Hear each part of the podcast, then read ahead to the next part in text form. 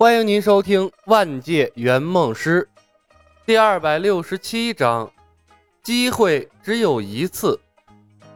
石公虎死于内疚，李逍遥在女娲的帮助下穿越时空，回到了十年前，想要改变历史，却促进了历史的发生。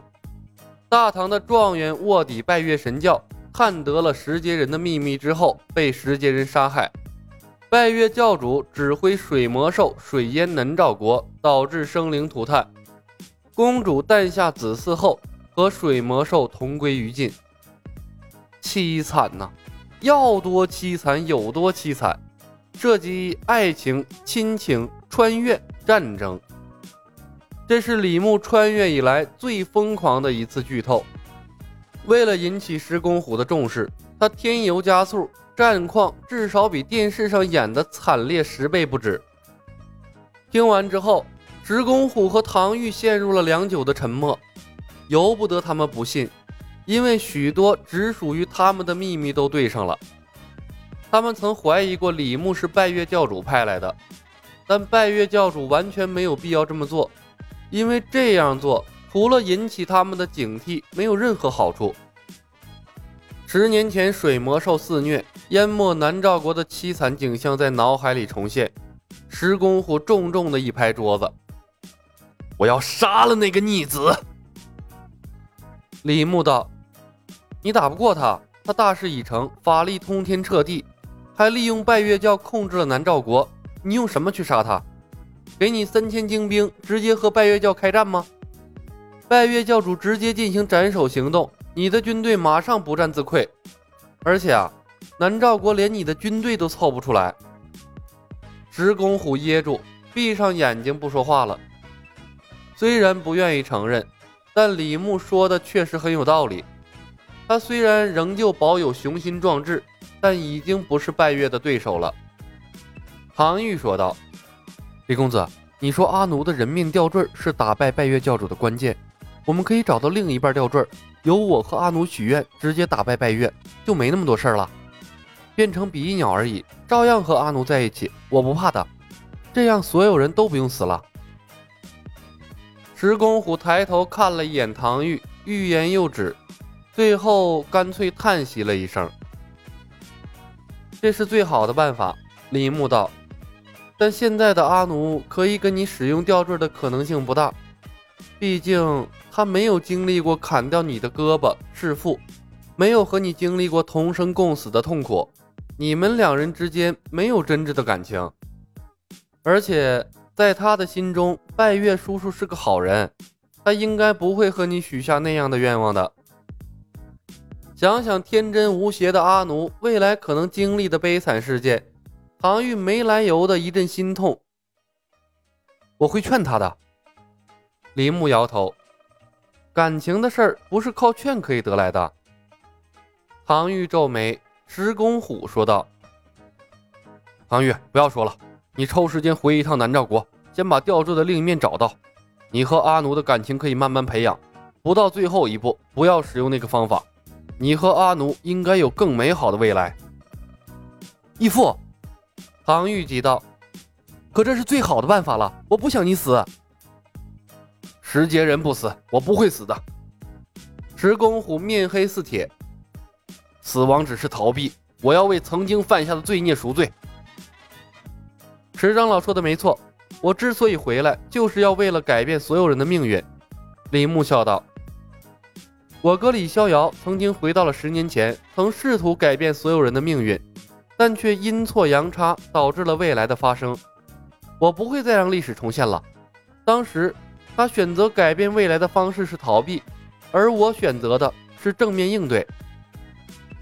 十年前和九剑仙一起救走公主的蒙面人是你的哥哥？石公虎问。是的。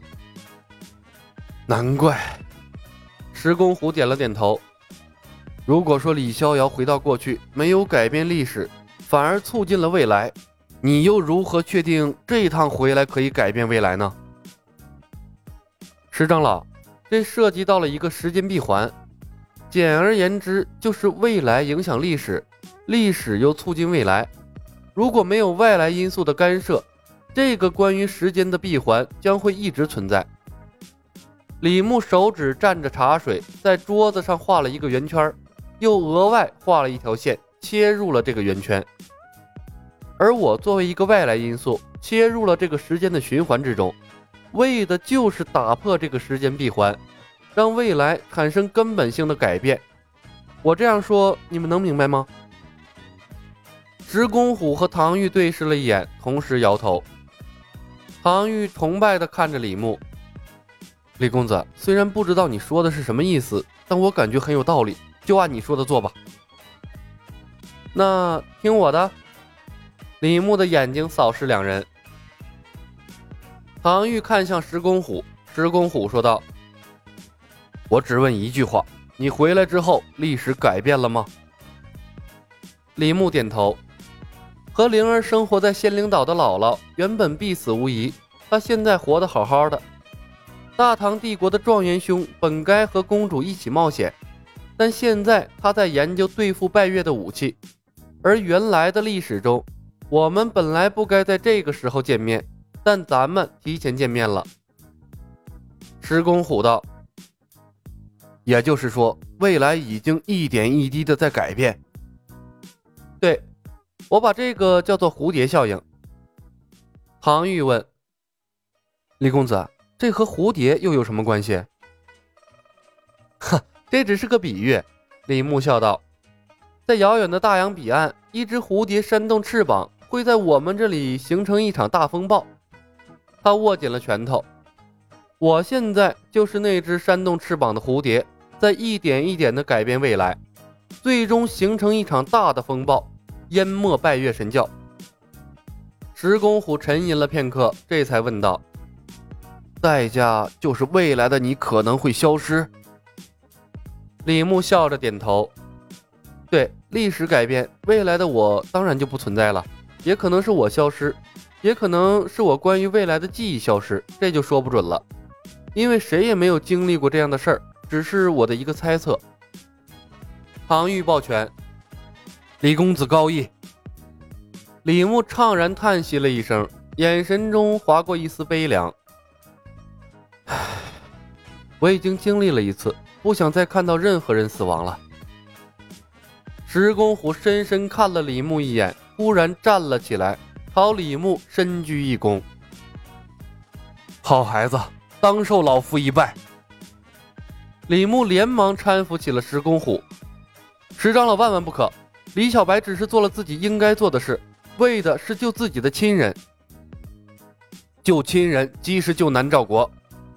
石公虎正色，石公虎正色道：“小白，你对未来的走势最是清楚，老夫和唐玉交给你来安排了，请万物推辞。”恭敬不如从命。李牧抱拳，理应如此。石公虎笑道：“石长老，唐玉。”我从未来回归一事，仅止于此，切勿张扬。我大哥、公主、阿奴他们还不成熟，我怕他们知道太多，坏了大事。我们在暗中引导他们即可，千万不要告诉他们真相。李牧叮嘱。石公虎看向唐玉，唐玉抱拳：“李公子放心，唐玉有分寸。”李牧挺直了身体，深吸了一口气，向两人抱拳。石长老，唐玉，机会只有一次，我们尽最大的可能改变未来。本集已经播讲完毕，感谢您的收听。喜欢的朋友们点点关注，点点订阅呗，谢谢了。